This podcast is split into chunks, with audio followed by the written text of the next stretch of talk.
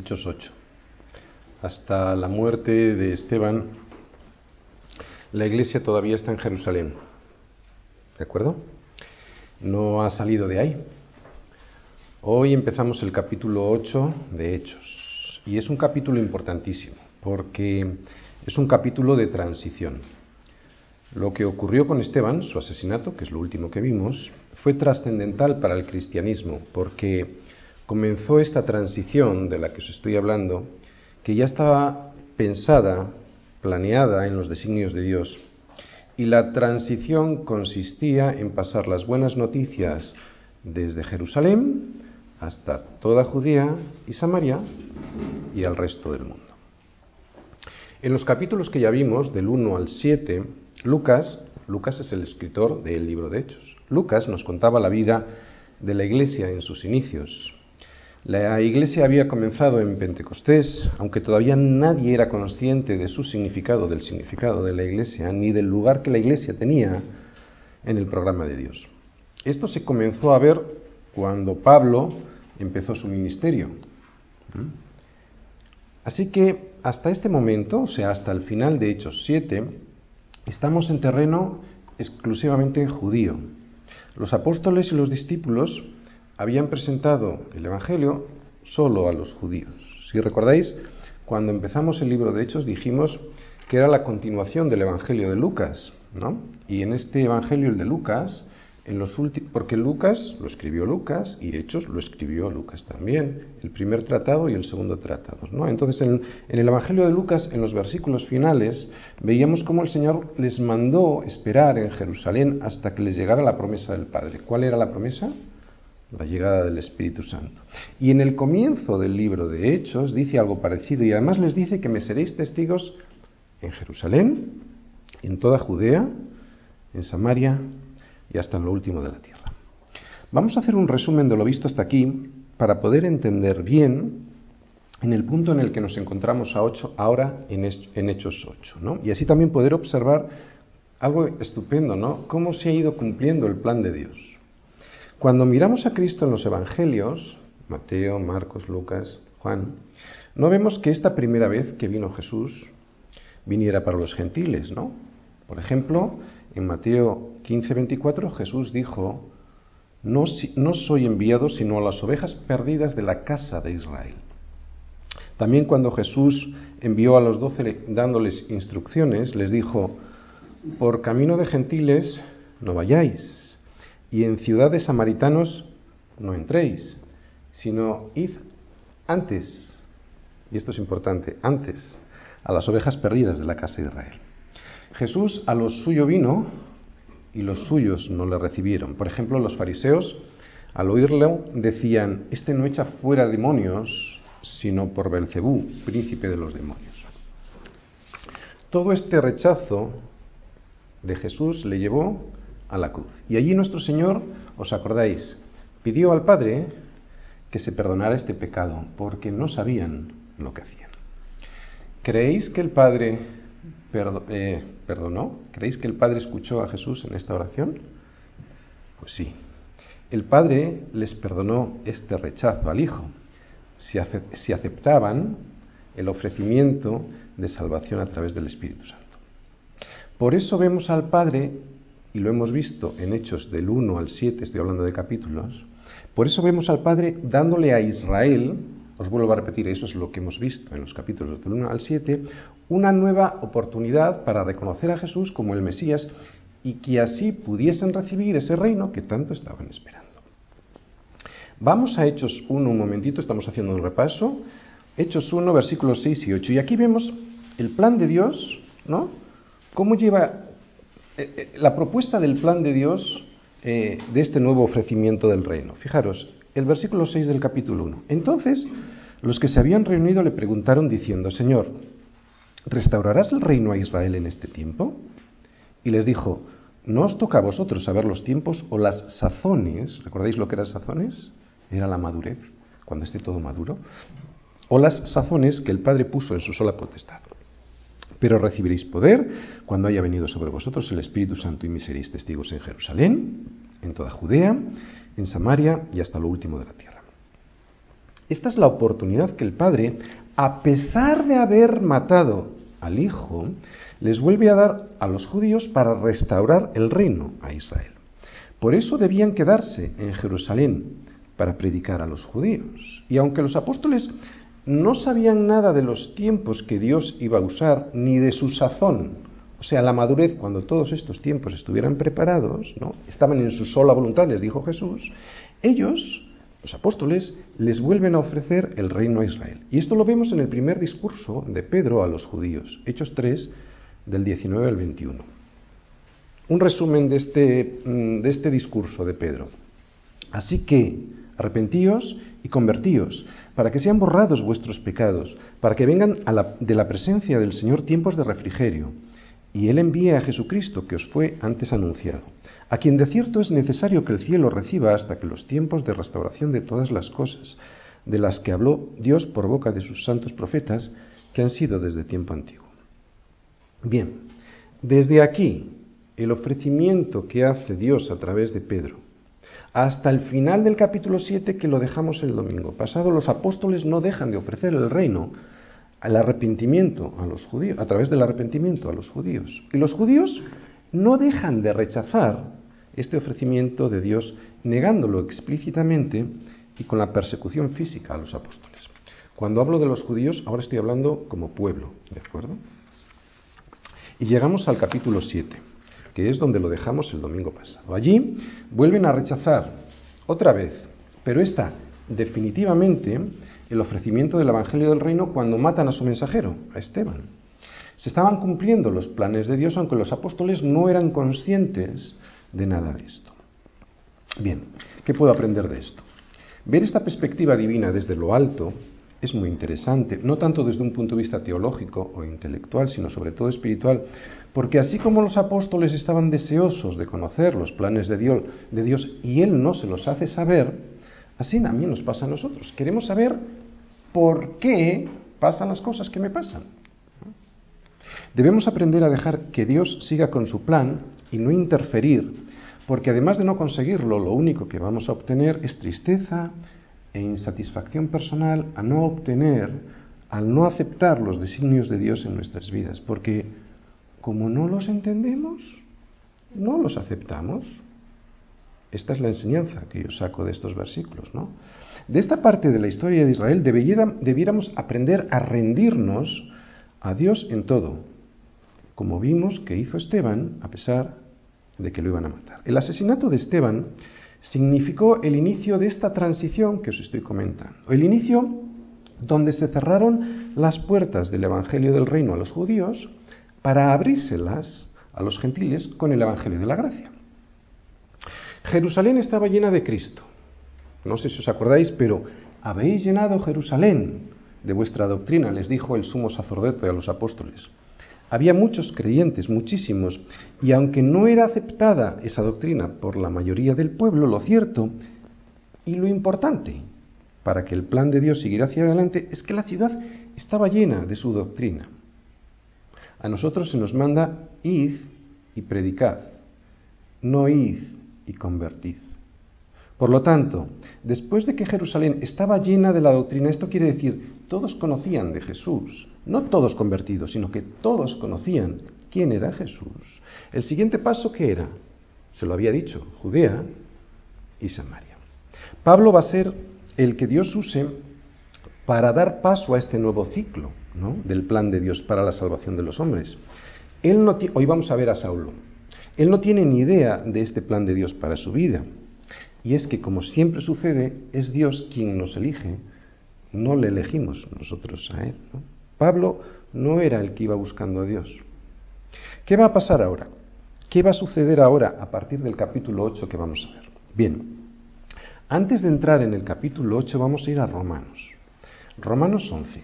Para entender o para intentar entender de, de palabras del mismo Pablo la panorámica de cuál es el plan de Dios en este punto. ¿De acuerdo? Romanos 11, versículos del 11 al 15.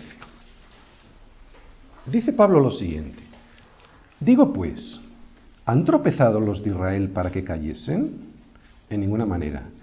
pero por su transgresión vino la salvación a los gentiles para provocarles a celos. Y si su transgresión es la riqueza del mundo y su defección, defección significa su abandono, su infidelidad, ¿de acuerdo? Volvemos a leer. Y si su transgresión es la riqueza del mundo y su defección la riqueza de los gentiles, ¿cuánto más su plena restauración?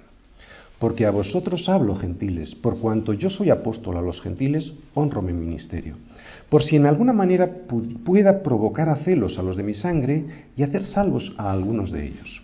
Porque si su exclusión es la reconciliación del mundo, ¿qué será su admisión sino vida de entre los muertos? Yo sé que no lo entendéis muy bien, pero vamos a intentar explicarlo, ¿de acuerdo? ¿Qué nos dice Pablo aquí? Que como Dios no pudo usar la fidelidad de Israel para traer la riqueza a los gentiles, y así se les había encomendado al pueblo de Israel, Dios les pidió eso. Entonces Él, Dios, tuvo que usar, como no usó de su fidelidad, dice Pablo, tuvo que usar de su defección, o sea, de su infidelidad, de su abandono, de su transgresión, de su alejamiento, de su traición, la de los gentiles, para atraer a los gentiles. Qué paradoja, ¿entendéis? Este es el punto en el que lo dejamos el domingo anterior. El asesinato de Esteban implica que los judíos, como nación, no algunas personas en particular, Pablo es uno de los judíos que llega a Cristo, como nación, rechazaron el plan de Dios. Pablo, de todas formas, nos advierte a los gentiles, a ti y a mí, que no nos ensoberbezcamos. Fíjate el versículo 25 y 26 de ese capítulo 11. Porque no quiero, hermanos, que ignoréis este misterio, para que no seáis arrogantes en cuanto a vosotros mismos. ¿Qué es lo que, cuál es el misterio? Dice dos puntos. Que ha acontecido a Israel endurecimiento en parte, punto uno, hasta que haya entrado la plenitud de los gentiles, punto dos, y luego todo Israel será salvo. Punto uno, endurecimiento en parte. ¿Por qué en parte? Porque quedan algunos judíos, como él mismo, como Pablo, que darán testimonio de Jesús. Y segundo, hasta que haya entrado la plenitud de los gentiles, esto lo que significa es que la tragedia que supuso su expulsión ¿eh? va a ser superada por la gloria que supondrá su admisión. El endurecimiento de Israel durará nada más que el tiempo permitido por Dios. Y eso ocurrirá cuando todos los gentiles se han enterado de quién es Jesús y a qué vino, y por lo tanto, hasta que el número de los que Dios ha llamado para sí se haya completado. Y ahí estamos, ¿no? En el 2012 estamos ahí. Este es el momento en el que nos encontramos ahora. Que Dios ha endurecido a Israel en parte desde el asesinato de Esteban hasta que haya entrado la plenitud de los gentiles y todavía no ha entrado. Así que cuando empecemos a leer Hechos 8, hay que recordar que estamos en este periodo de transición entre el, entre el ofrecimiento del Evangelio del reino a los judíos y el rechazo de estos, asesinando a Esteban, y el ofrecimiento del reino de la gracia a los gentiles. Este Evangelio, antes de llegar a los gentiles, porque eso lo veremos con el ministerio de Pablo, Pablo todavía aquí es alguien que está persiguiendo a la iglesia, Digo que este Evangelio, antes de llegar a los gentiles, llegará a los samaritanos. Curioso, los samaritanos es un pueblo mezclado entre judíos y gentiles. Os voy a poner un esquema muy simple de todo el libro de Hechos, para entender bien en el punto en el que estamos, ¿de acuerdo? Bien, Hechos del 1 al 7 son capítulos. Es el ofrecimiento del reino a Israel.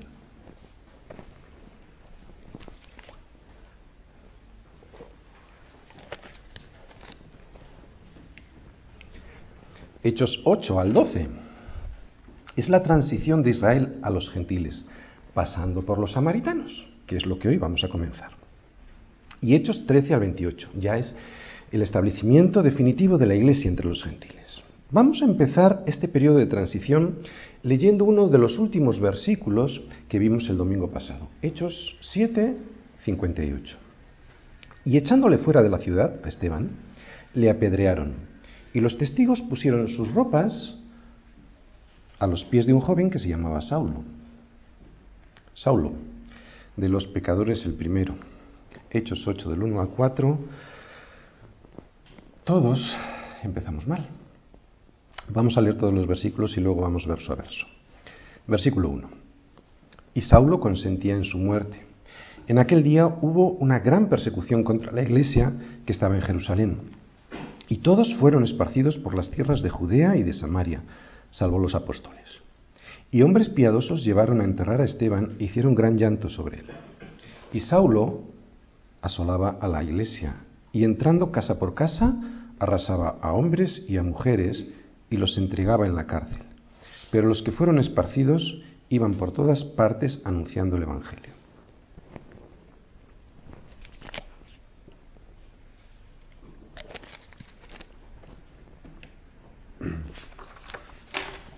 Bien. Bien, en la última predicación vimos la importancia de terminar bien. ¿Dónde lo vimos? En la vida de Esteban. Hoy vamos a ver todo lo contrario, en la vida de Pablo. Cómo todos empezamos mal, ¿no? Y cuando uno descubre esto en su vida, o sea, que todos empezamos mal, es cuando podemos expresar de verdad el mayor de los agradecimientos hacia Dios, ¿no? Al comprobar su misericordia hacia nosotros. Como pienses que has empezado bien, malo. No llegarás nunca a comprender que fuiste salvado sin merecerlo y por lo tanto nunca tendrás la verdadera, el verdadero agradecimiento hacia Dios. Vemos que no es, lo hemos leído, no es una buena presentación de Pablo la que hace la escritura de él. Y creo que es un buen ejemplo de nuestra propia condición, de nuestra verdadera condición sin la misericordia de Dios. De hecho, creo que de alguna manera esta presentación de Saulo en la escritura es nuestra propia presentación. Todos nosotros antes de llegar, a Cristo somos como Saulo, personas que peleábamos contra la voluntad de Dios en nuestras vidas y de hecho a veces sigue siendo así.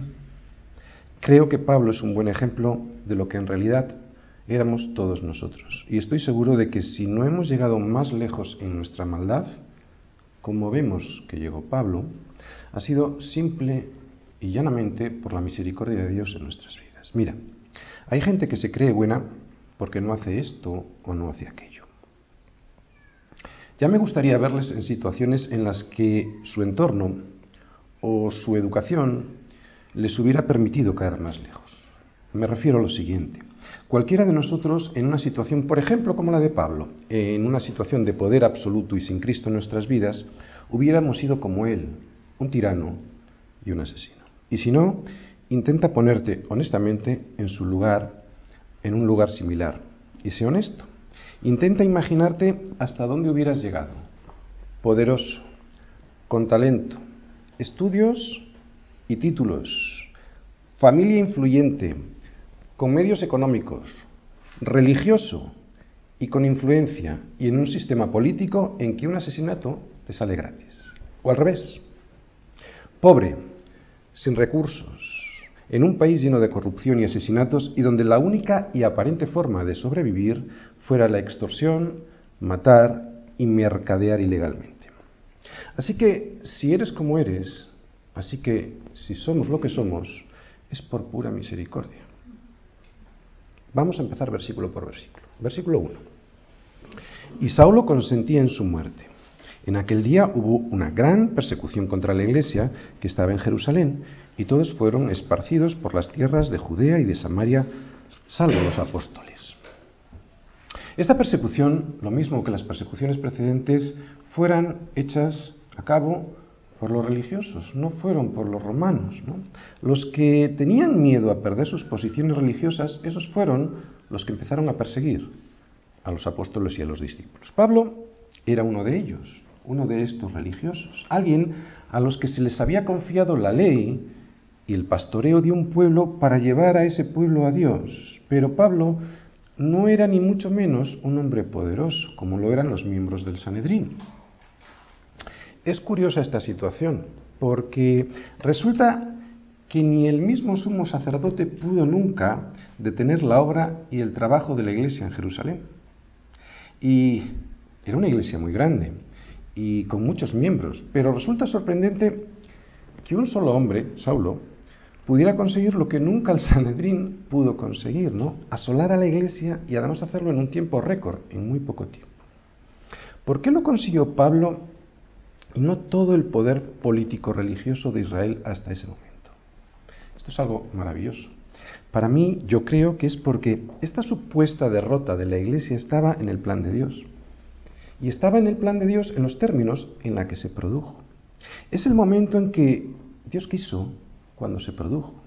Y fue, y fue llevada a cabo por la persona que Dios pretendía que la llevara a cabo, Saulo.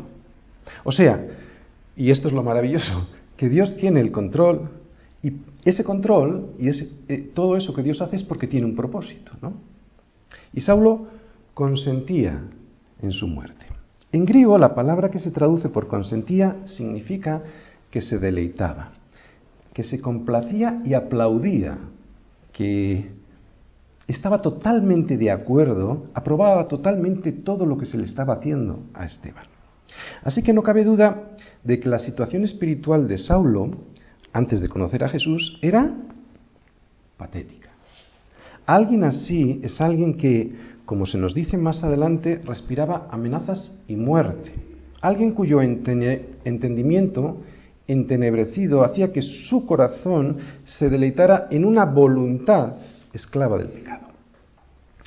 En aquel día, aquel día fue el día del asesinato de Esteban, y saber que aquel día fue el elegido por Dios permitiendo esta gran persecución produce descanso, como os he dicho antes, porque esto me indica que Dios tiene el control en todo tiempo.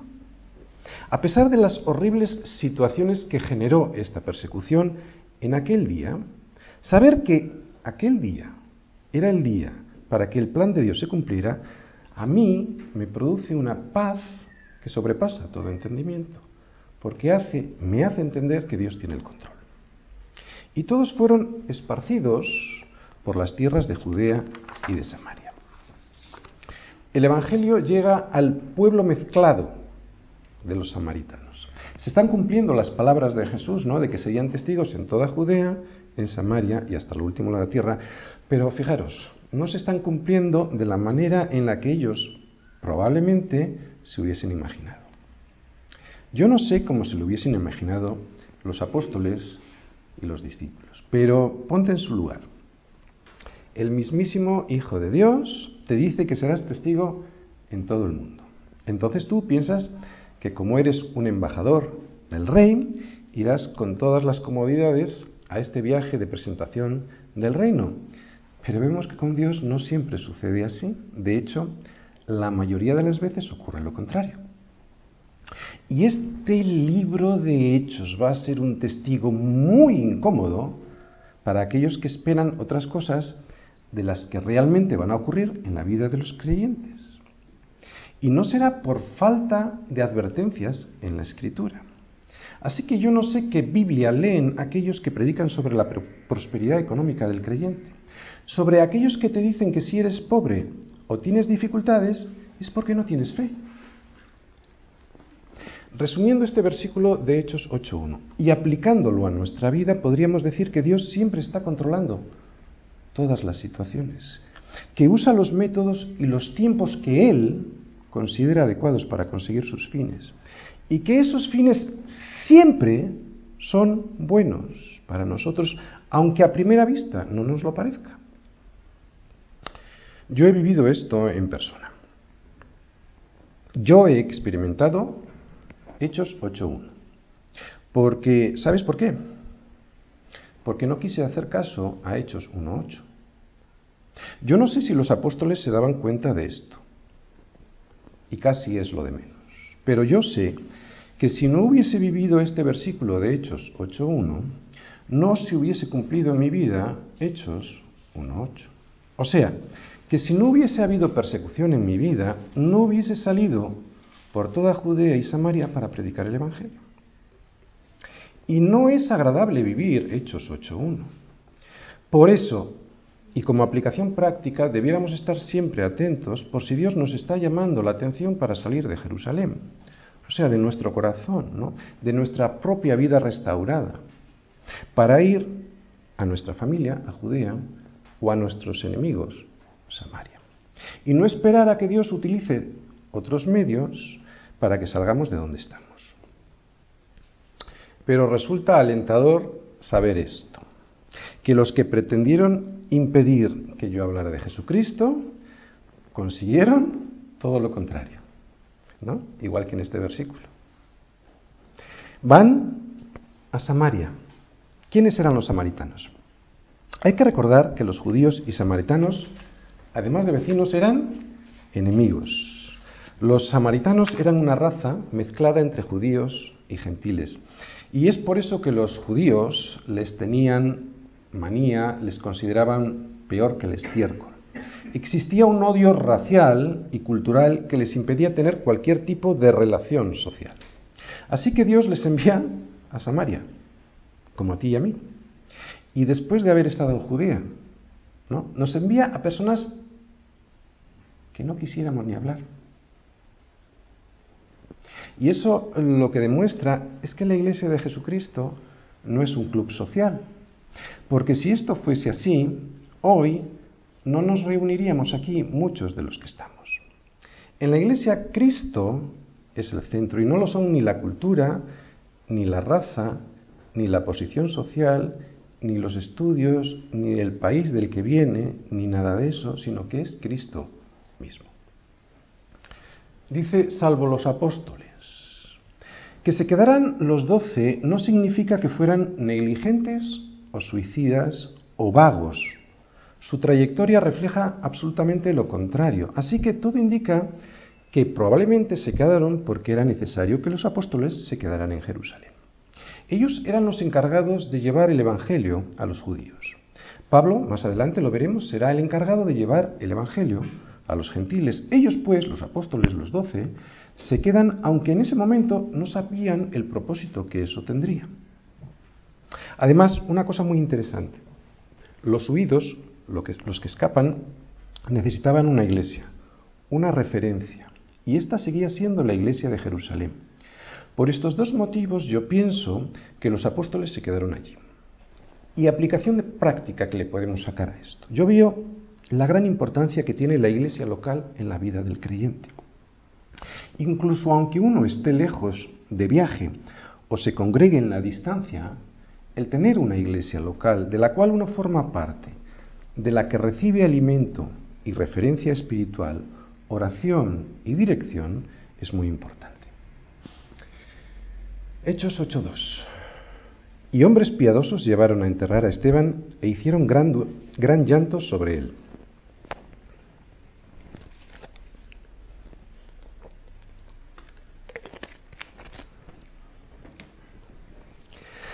Bien, Esteban murió a pesar de ser él quien realmente había entendido que el Evangelio era para todo el mundo, no solo era para los judíos. Quiero que prestéis atención, ¿de acuerdo? Ah, de aquí se pueden sacar muchas cosas de este versículo. Vuelvo a repetirlo. Esteban murió a pesar de ser él, entre todos, quien realmente entendía ¿no? que el Evangelio era para todo el mundo. Lo vimos en su discurso que no solo era para los judíos. Murió a pesar de ser él quien tuvo el conocimiento y el valor de explicarlo así a los judíos del Sanedrín, cuando les explicó, cuando les predicó a través del recorrido que hizo por todas las escrituras, como vimos. Los apóstoles no entendían todavía lo que Esteban comprendió mucho antes. Y además, a los apóstoles les va a costar tiempo entenderlo, ¿no? Así que, esto es lo importante. ¿Por qué murió Esteban? ¿No era más útil para Dios una persona así? Una persona así que entendía viva que no muerta, ¿no? ¿No era más útil para Dios una persona así con este, con este entendimiento en vez de permitir que muriese? Pues sin embargo parece ser que Dios dice que no. Y debemos aceptar que Él sabrá por qué es esto así. Así que, y esta es la aplicación práctica, cuando veamos a personas piadosas que como Esteban mueren y no entendamos cómo eso puede permitirlo Dios, debemos saber, una vez más, que Dios está en el control de todo y que todo tiene un propósito. Debemos saber que si ponemos nuestros ojos en el cielo como los puso Esteban antes de morir, veremos los cielos abiertos y podremos tener una perspectiva espiritual que no tendremos si ponemos los ojos en el muerto. En el caso de Esteban vemos que Dios utilizó esta muerte para extender el Evangelio por todo el mundo. Vemos pues que no es una muerte, que no fue una, una, muerte inútil ni estéril, aunque desde nuestra perspectiva terrenal pudiera parecernos así, ¿no? Y en el corto plazo así parezca, pero desde la perspectiva de Dios nos damos cuenta que eso no es así, ¿no? Y algo importante en este versículo también, en este versículo vemos que hay llanto. Llanto, sí. Desesperanza, no. Despropósito, tampoco. Primero, ¿se puede y se debe llorar por alguien que ha llegado hasta el final de sus días y que ha sido llamado por Dios? Sí. ¿Se debe perder la esperanza de que Dios no existe o de que es malo porque se ha llevado a alguien que yo consideraba piadoso? No. ¿Por qué no se debe de estar desesperanzado? Porque sin duda esa muerte, si es alguien que ha sido llamado por Dios, como en el caso de Esteban, tiene un propósito, aunque nosotros no lo veamos en esos momentos. De hecho, cuando lleguemos al versículo 4 veremos que el propósito de la muerte de Esteban era que, el Evangelio fuera esparcido por todas partes. Versículo 3. A ver si no me... A ver si no me quedo sin voz. Y Saulo asolaba la iglesia, y entrando casa por casa arrastraba a hombres y mujeres y los entregaba en la cárcel. En este versículo podemos ver el resultado más peligroso que le puede ocurrir a un ser humano religioso. Tener un corazón engañoso y engañado que provoque males a él mismo y a los que le rodean. La mente de, la mente de Saulo estaba equivocada sobre la, sobre la verdad. Y esa mentira le llevó a un celo que hacía que entrase casa por casa arrastrando a todo el mundo a la cárcel. Él, Pablo, no entendía que Dios estuviese tratando ahora con la humanidad a través de un nuevo pacto. Por eso Saulo utilizó de todos sus medios para destruir ese nuevo Saulo estaba equivocado. Saulo era honesto. Saulo, pues, era una persona honestamente equivocada. Así que se puede estar equivocado siendo honesto al mismo tiempo. Pero cuidado, no vale argumentar así para eximirse a uno mismo de responsabilidad.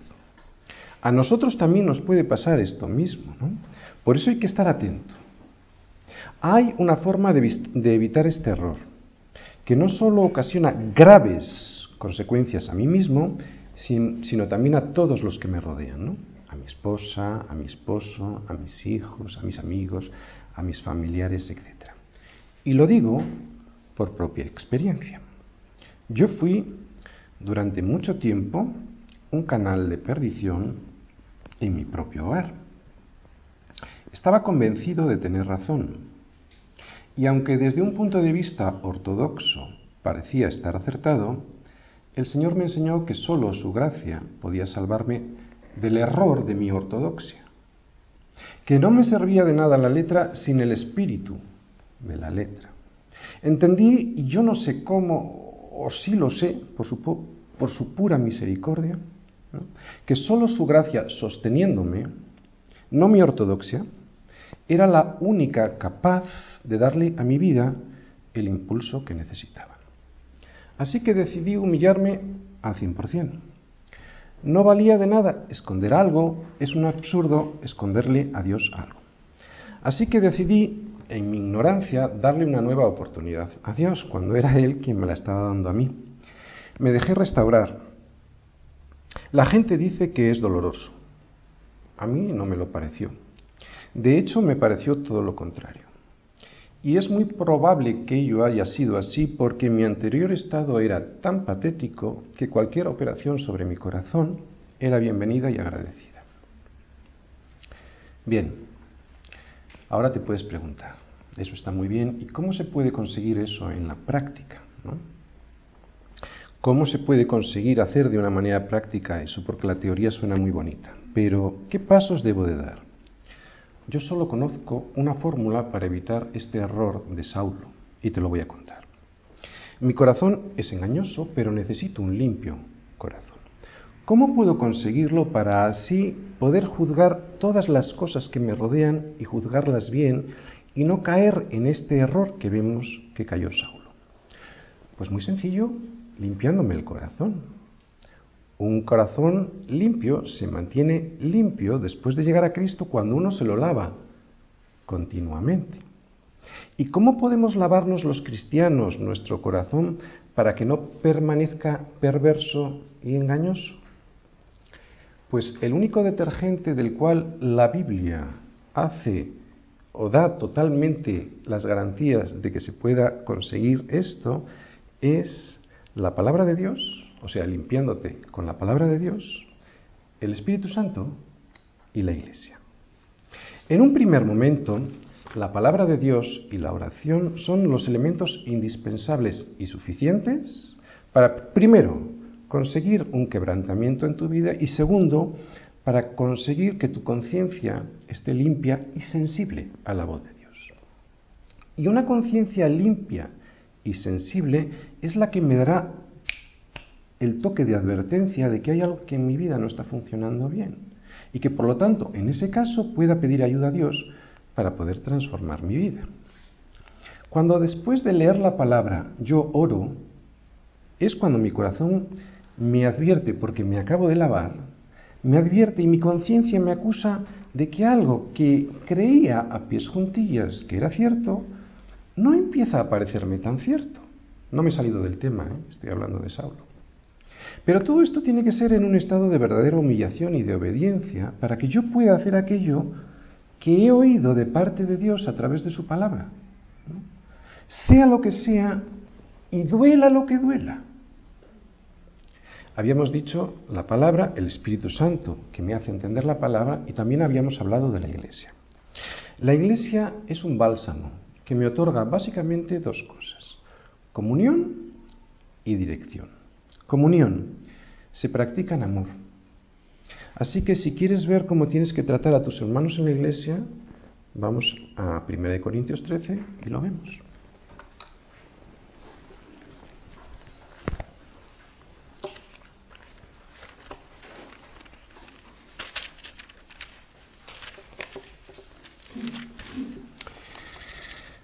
El amor es sufrido. ¿Os acordáis de lo que era sufrido? Soportar a tu hermano con coste personal. Te va a costar algo. Te va a costar algo en lo personal. Es benigno. El amor no tiene envidia. El amor no es jactancioso, no se envanece del que tienes al lado. No hace nada indebido. No busca lo suyo. No se irrita. No guarda rencor. Aunque te hagan lo que te hagan. No se goza de la injusticia, o sea, no se goza de ver de que tu hermano anda mal. Mas se goza de la, verdad, de la verdad, o sea, te gozas cuando tu hermano ha llegado a Cristo y está caminando en Cristo. Todo lo sufre, volvemos a repetir, es soportar con un costo personal a tu hermano. Todo lo cree, o sea, das crédito a tu hermano que tu hermano va a llegar a Cristo, si es que no ha llegado. Todo lo espera, tiene esperanza en que las cosas van a mejorar, todo lo soporta, o sea, llevas a tu hermano soportándole a los, a los pies de Cristo y dice que el amor nunca deja de ser. Decíamos que esta es la comunión y se practica en amor, ¿no? Pero también daba, la Iglesia da dirección y la dirección se aprovecha cuando admito, cuando acepto y sobre todo cuando agradezco el liderazgo que el Señor me ha regalado a través de sus siervos en la Iglesia. Pero si todo esto no nos vale de nada, porque nos resulta muy difícil de aceptar, te voy a contar algo que a mí me resultó definitivo para darme cuenta de mi estado engañoso, el estado engañoso de mi corazón. Ver los frutos que mi mente provocaba en mi corazón y en mi voluntad y que me hacían llegar a, situaciones donde los yo y los míos nos empezábamos a despeñar hacia abismos muy profundos. Cuando todo esto estaba ocurriendo así en mi vida, fue definitivo para mí entender que mi conocimiento sobre Dios no debía ser tan suficiente ni tan acertado, aunque llegara a estar tan preparado como Saulo. Por ejemplo, yo puedo estar muy acertado en la letra, pero no en el espíritu de la letra. Necesito que el Señor me traslade lo que realmente me quiere decir la letra a través del Espíritu. Porque si no, me podría estar convirtiendo en un Saulo que está muy alejado del consejo que nos da Santiago en el capítulo 1, versículos 19 y 20, que dice, Por esto, mis amados hermanos, todo hombre sea pronto para oír, tardo para hablar y tardo para irarse, porque la ira del hombre no obra la justicia de Dios. Necesitamos más, todos, oír que hablar y airarnos. Si Saulo hubiese escuchado más antes de airarse, hubiera tenido más posibilidades de no cometer todos los errores que cometió contra la iglesia de Jesucristo. Y nos dice Santiago que la ira del hombre no obra la justicia de Dios. Por eso, aunque uno tenga la doctrina adecuada, si no tiene la disposición adecuada, la actitud adecuada, o sea, un corazón sincero, contrito y humillado delante de Dios, Dios no le va a dar el entendimiento espiritual necesario para que, para que entienda lo que la letra quiere decir a su vida y por lo tanto su vida será tan estéril como la letra que conoce. ¿Quieres presentarle a Dios un sacrificio? Pues nos los dice en Salmos. Los sacrificios de Dios son el espíritu quebrantado y al corazón contrito y humillado no despreciarás tú, oh Dios. Versículo 4.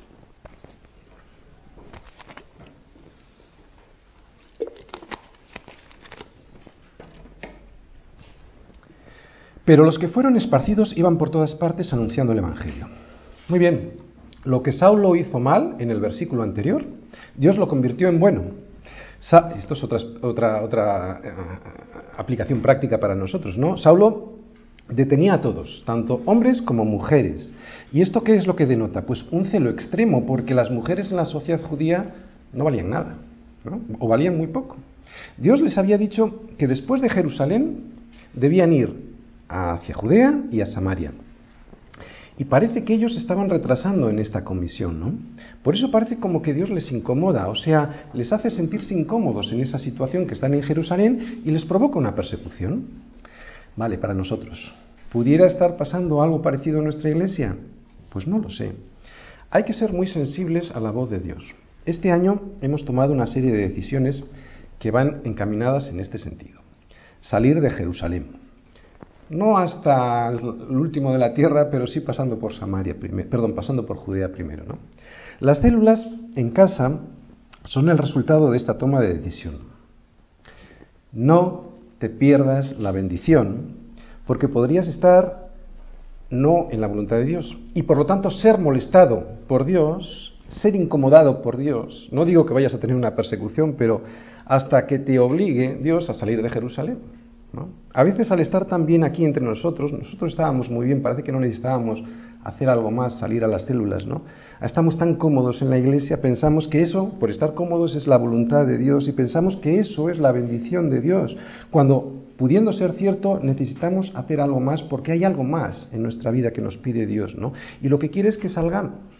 Y si no hacemos eso, ¿sabes lo que va a pasar? Nos va a sacar. Y es lo que veo yo en este versículo. Yo llevaba mucho tiempo animando para que se abrieran las células sin mucho éxito, ¿no? Entendí que en algún sentido debía tomar yo la decisión, así que decidí obligarte. No di opciones y dije, no dije quién quiere abrir su casa, no sé, dije estos son los voluntarios. ¿Sabes por qué? No quiero que veas en esto totalitarismo ni nada de esto, sino porque deseo la bendición en tu vida. Y a veces, pues hay que hacer esto, ¿no? Dentro de mis posibilidades te obligo a que realices la función que creo que Dios tiene para tu vida. ¿Cuál es? Salir de Jerusalén. Vemos en este versículo que los esparcidos están realizando la labor para la cual fueron creados. ¿Qué dice? Iban por todas partes anunciando el Evangelio. Cuando Dios te cierra una puerta y cerró ya la puerta de Jerusalén, te abre otra, pero no para hacer lo que te venga en gana, sino primordialmente para ir por todas las partes anunciando el Evangelio. Y una advertencia, ya lo hemos dicho antes de alguna manera. Dios lo va a hacer, o por las buenas o por las malas. Así que decide tú cómo le vas a obedecer. Los que fueron esparcidos no fueron los apóstoles. Y esto me enseña otra cosa también. que no necesitas ser ni un pastor ni un líder de nada en la iglesia para poder realizar la labor para la cual fuiste creado. Contar todas las obras de Dios. ¿Dónde? Por todas partes. Como nos dice el Salmo 73, somos cronistas de Dios, ¿no? Porque contamos todas las obras de Dios. Yo quiero ir a contar todas tus obras, Señor, porque quiero contar que me salvaste de mí mismo Quiero contar que me otorgaste una justicia que no me merecía. La justicia nada más y nada menos que de Jesucristo y que me concediste un gozo que nunca me hubiese imaginado disfrutar. Yo quiero contar a todo el mundo que mi reino no es de este mundo y que esta, mi nueva nacionalidad, no consiste ni en comida ni en bebida, aunque necesite comer y beber, sino que consiste en el reconocimiento que soy igual que Saulo. Primero, de los pecadores, el primero. Segundo, que soy justificado por la sangre de Cristo. Y tercero, que en el juicio que me merecía ya fue dictada sentencia a mi favor, libre de toda culpa por la imputación de todas mis faltas en mi precioso Señor. ¿Cómo no le voy a amar si fue Él quien me, amó, me amó primero y además sin merecerlo, ¿no? ¿Y cómo no lo voy a contar?